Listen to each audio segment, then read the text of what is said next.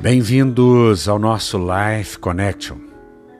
Mark Taiwan nos diz: coragem é resistência ao medo, domínio do medo e não ausência do medo. O medo existe, a fobia existe, mas ela não pode te paralisar.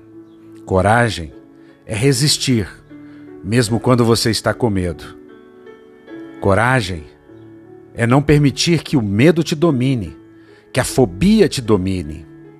É agir, mesmo em meio à tempestade. Salmo 27, versículo 1 nos diz: O Senhor é a minha luz e a minha salvação. De quem terei medo? De quem terei temor? O Senhor é meu forte refúgio. De quem terei medo? De quem terei medo? Você está em Deus.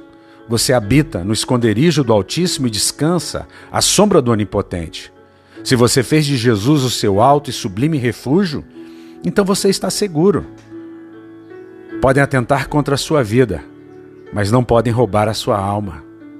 E Deus promete nos livrar dos males deste mundo, ainda que você ande pelo vale da sombra da morte. O Senhor é o seu refúgio.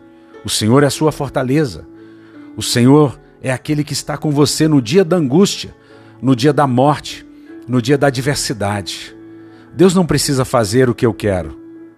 Deus está comigo. E neste mundo caído, infelizmente, a morte é uma realidade. Quantas pessoas nós perdemos nesses períodos de pandemia? Deus não mandou a pandemia. Deus não mandou a morte. Infelizmente, muitos perderam a sua vida. Nós estamos no mundo caído, no mundo imperfeito, por causa dos homens que não querem a perfeição, que buscam seus próprios interesses, que matam, que roubam, que destroem, que fizeram a sua opção pelo mal, que acredita que o mal vale a pena. Mas eu digo a você, o bem vale a pena.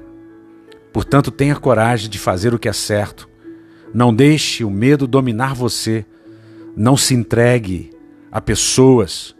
Não venda a sua alma. Não venda a sua vida. Não destrua o seu corpo. Seja alguém que valoriza a sua vida, a sua própria vida. Ela é preciosa para Deus. Deus te ama. Deus quer o melhor para você. O choro pode durar uma noite, mas a alegria virá pela manhã. Um beijo grande no coração. Até o nosso próximo encontro.